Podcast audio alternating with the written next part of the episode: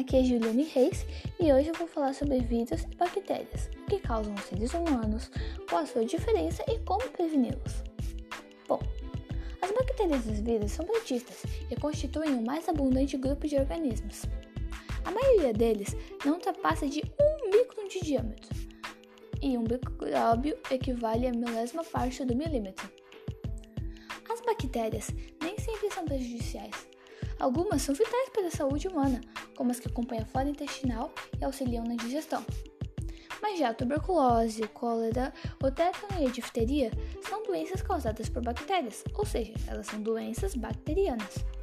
Já o vírus, por outro lado, não são células, mas partículas infecciosas e causam também doenças como catapora, herpes, rubéola, sarampo, varíola, poliomielite, raiva, dengue, febre amarela, mononucleose, gripe, cachumba, hepatites e AIDS.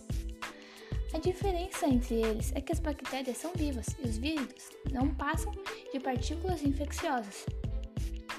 O jeito correto de se prevenir de qualquer uma delas, principalmente agora com Covid, é lavar as mãos e higienizar elas frequentemente, manter o distanciamento social, evitar tocar nos olhos, boca e nariz, praticar higiene respiratória, manter-se informado e seguir recomendações de autoridades da saúde, caso haja algo a mais a ser feito por novas descobertas científicas.